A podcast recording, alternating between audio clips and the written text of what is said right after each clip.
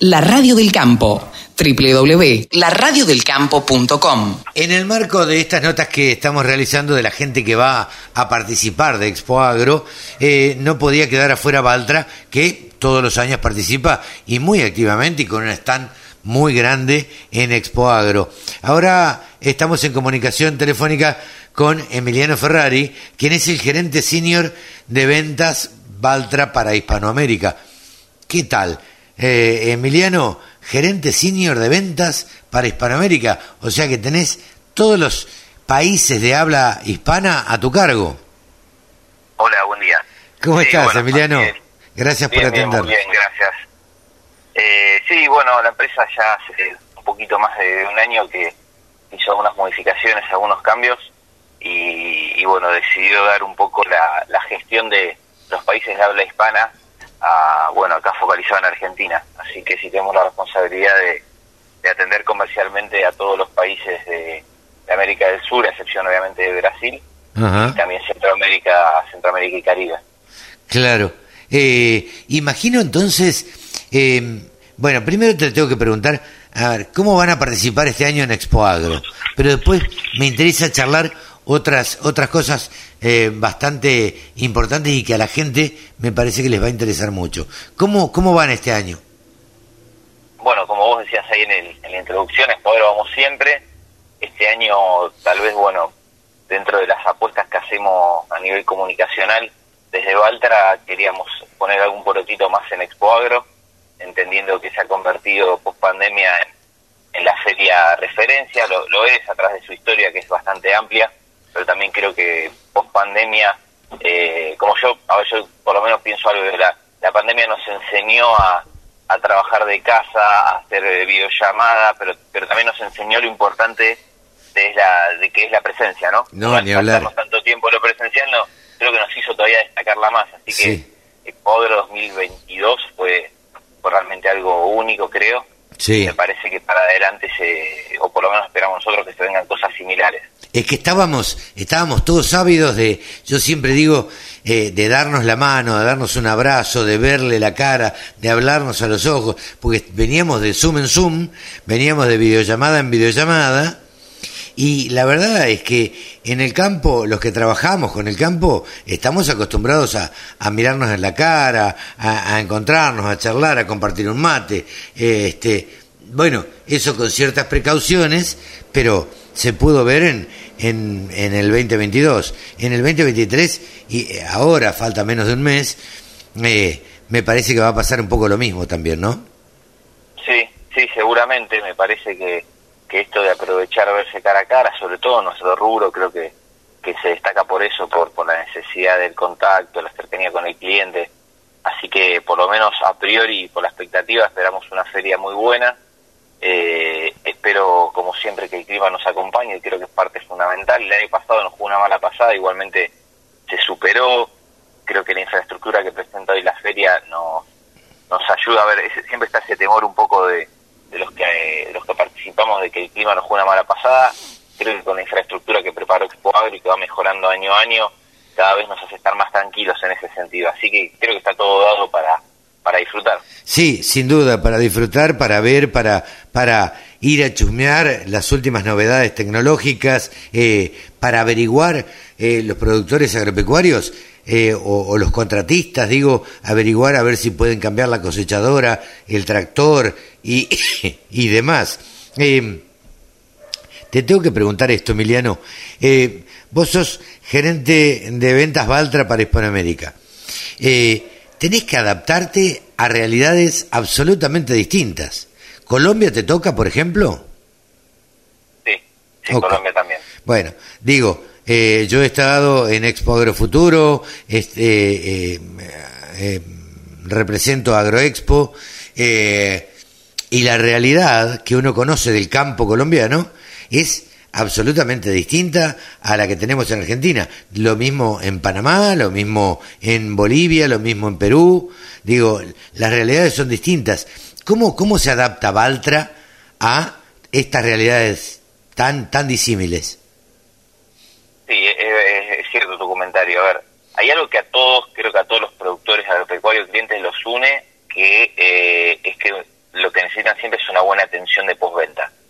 Ah, mira. por ese lado. Eso creo que lo que los une. En todos lados la exigencia por la postventa, y creo que, que es correcto, cada vez aumenta y cada vez es, es mucho más eh, exigente hacia nosotros.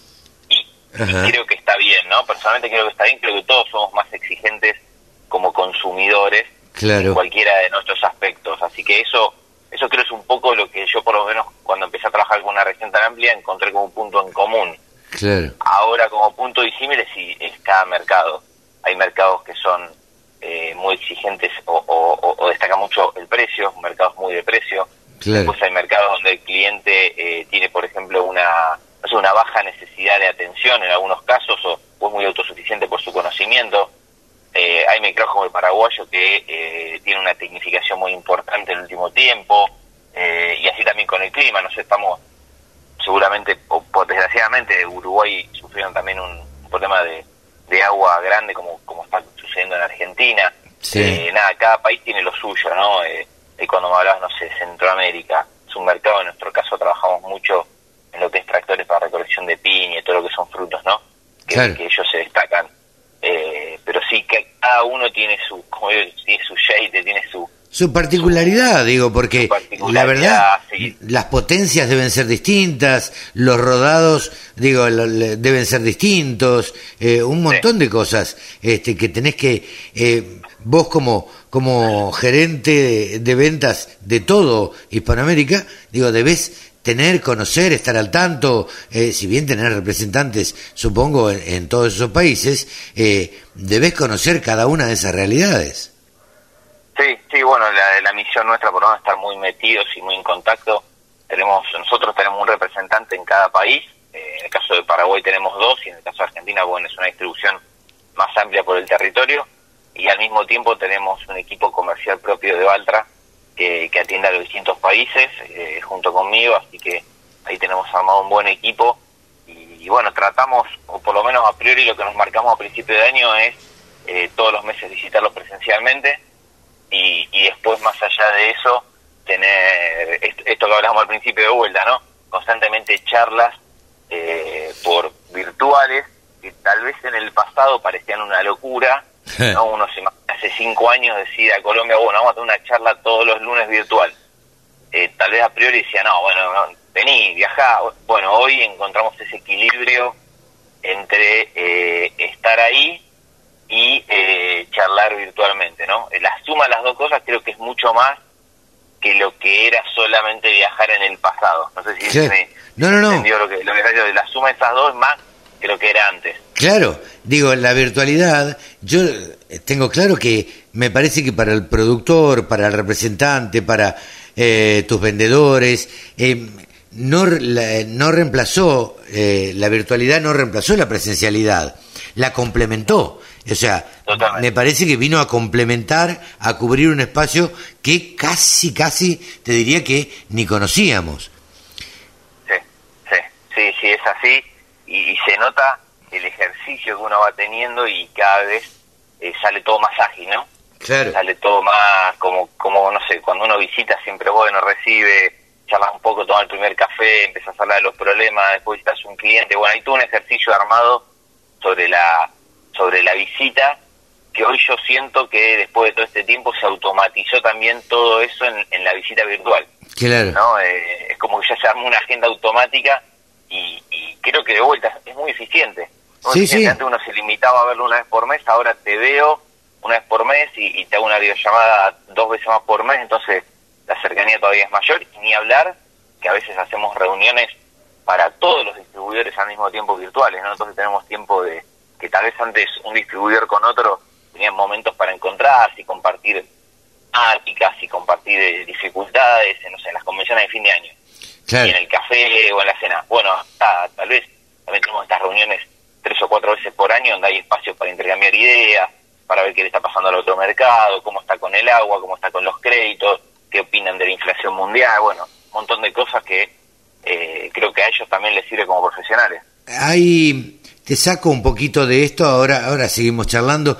Eh, a mí no me gusta hacer aquellos reportajes, viste, tan estrictos. Eh, se me van ocurriendo la- las preguntas y digo, en un año donde la sequía fue la característica para los productores agropecuarios, uno de los problemas con que se encuentra hoy el productor agropecuario, que uno puede charlar y ver y que uno que anda recorriendo y demás, eh, es la financiación. ¿Cómo, ¿Cómo encaran este tema ustedes eh, acá en la Argentina? Bueno, claramente acá en Argentina es un momento donde lo que es las tasas en pesos, que es lo que le gusta mucho a los bastante su costo. Nosotros hoy en Ay, se nos corta un poquito la comunicación. Vamos a ver si... Ahí estamos. Ah, yo te, yo te escucho perfecto. Ah, ahí estamos, perfecto. Eh, no, te decía que en el marco de la feria Expoagro, nosotros acá en Argentina estamos muy focalizados con nuestra capital, con nuestra financiera, ok. que, que es Aco Capital. Entonces me parece que el mercado que para estos clientes a, Claro, a mover o a torcer para los dólares, ¿no? Para la financiación en dólares. Claro. Así que ahí estamos nosotros bastante competitivos ofreciendo buenos buenos planes. Bien, esto me parece que va a ser fundamental a la hora de la decisión de compra de un productor agropecuario. Pienso yo, porque los bancos todavía, o, o, o por o, eh, resoluciones de parte del Estado, eh, no dejan otorgar créditos a aquellos que tengan eh, más del 5% de soja resguardado, este, o que no hayan vendido este, toda el- la totalidad de la soja. Entonces me parece que la financiación privada va a jugar un papel importante. Sí, sí, sí, por eso te, como, como decía recién, me parece que nuestros cañones y nuestra inversión está puesta en la, en la financiera, en la capital nuestra. Ahí vamos a salir con, financiaciones desde 12 meses hasta, hasta algunos casos 60 meses, distintas opciones de, de tasas, distintos montos a financiar. Así que esperemos que lo que estamos preparando para los clientes les resulte atractivo. En definitiva, termine siendo una herramienta para lo que es la idea principal, que es de capitalizarse o, de hacer una inversión en una máquina para, para trabajar. ¿Cuál es el fuerte de ustedes con que van a Expo Agro? Eh, en, en- en el sentido de máquina, mira, como te decía, en sentido de crédito vamos a ir con algo, alguna, alguna, alguna tasa diferencial. Ah, mira. Y con lo que es equipos, eh, bueno, ahí vamos a mostrar nuestra serie de tractores nacionales. Ajá. La idea es llevar de, de punta a punta, tenemos tractores que arrancan de los 75 caballos hasta los eh, casi 400 caballos en, en todo lo que es producción local. Así que eso al, al productor le da la tranquilidad de que nosotros lo hacemos en la Argentina, que, que tiene facilidad para, para obtener el equipo, que tenemos disponibilidad de repuestos. Eh, así que por ahí va a venir la, vamos a decir, lo que vamos a mostrar. También tenemos la idea de, de hacer algunos destaques con alguna, algunas cosas de agricultura de precisión, con algo de mapeo, bueno. No, no quiero, como, como se dice ahora, no, no quiero spoilear mucho No, no, lo- no. lo que está haciendo Está- el equipo de marketing, pero vamos a ir como, como siempre con distintos aspectos. Y lo importante para mí es que cuando un cliente, un productor vaya a la feria y nos encuentre, eh, pueda tenernos como alternativa de compra y se pueda ir con eh, la mayor cantidad de dudas resueltas ¿no? sobre lo que nosotros ofrecemos y para qué. Bueno, estamos para eso, vamos los cuatro días a, a ver, a veces uno dice una vieja discusión, ¿no?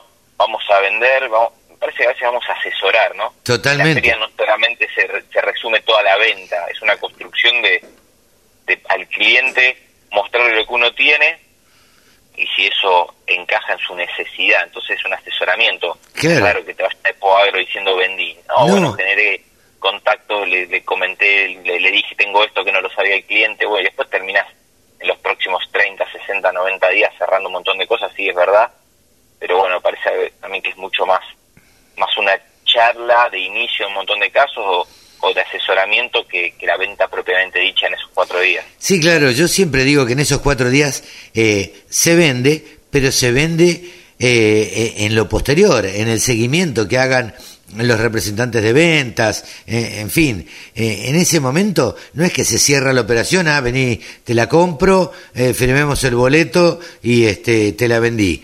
Eh, no, la, la venta se concreta después. Ahí ustedes están para, para asesorar, para charlar, para contarle, para mostrarle las novedades al, al cliente. Digo, están para, para otra cosa, digo, no están solamente para, para vender. Pero las expectativas son grandes. Digo, vos nombrabas la, la edición 2022 de Expo Agro, creo que la 2023 se viene más o menos parecida. Eh, hay todavía esta estas ganas de, juntarnos, de encontrarnos, de charlar, de tomar un mate, de, saludarnos. Eh, todavía creo que, que quedan resabios de, la pandemia. Totalmente, no coincido, como te dije, y si no quedan, los disfrutamos más por, porque nos faltó en algún momento. claro. Entonces, como que uno lo explota más todavía y lo, y lo disfruta más esos días acá, que, que pasa entre hasta a veces clientes y amigos. Eh, ¿Crees que, y por último, no te quiero molestar y robar mucho tiempo, eh, ¿crees que está cambiando la mentalidad del productor agropecuario? Y digo, cuando digo está cambiando, eh, yo al menos noto que hay un recambio generacional y que medio como que el abuelo dueño del campo ya eh, se está corriendo a un costado, se corrió a un costado, lo reemplazó el padre, pero además hay una generación de, te diría, 20, 27 años, que viene empujando de abajo y que es aquella generación que estaba estudiando y en plena pandemia se dio cuenta que podía ir al campo y también estudiar desde el campo y seguir trabajando con el campo. Y me parece que esa generación es la que les va a exigir a ustedes eh, tecnología, eh, esto que decías vos, servicio postventa, les va a exigir un montón de cosas, porque es una generación exigente y con sabiduría y tecnificada. Sí, sí, no, coincido en eso. El, claramente eh, me parece que mo nos movimos de una corriente tradicional donde eh, la marca tiene una preponderancia muy importante al momento de elegir a una generación eh, donde tiene más preponderancia la postventa, como hablábamos, donde tiene más preponderancia qué tipo de información le podemos dar con nuestro equipo para la mejor toma de decisión. Eh, sí, en eso coincido. Me parece que, eh, a ver, eh, tomando de una manera positiva, que no se entienda mal, se viene una generación mucho más formada desde lo académico, eh, entonces eh, cuando el campo ya es finito, cuando yo ya tengo mis hectáreas, lo que intento hacer creo dentro de esas hectáreas ser lo más eficiente posible.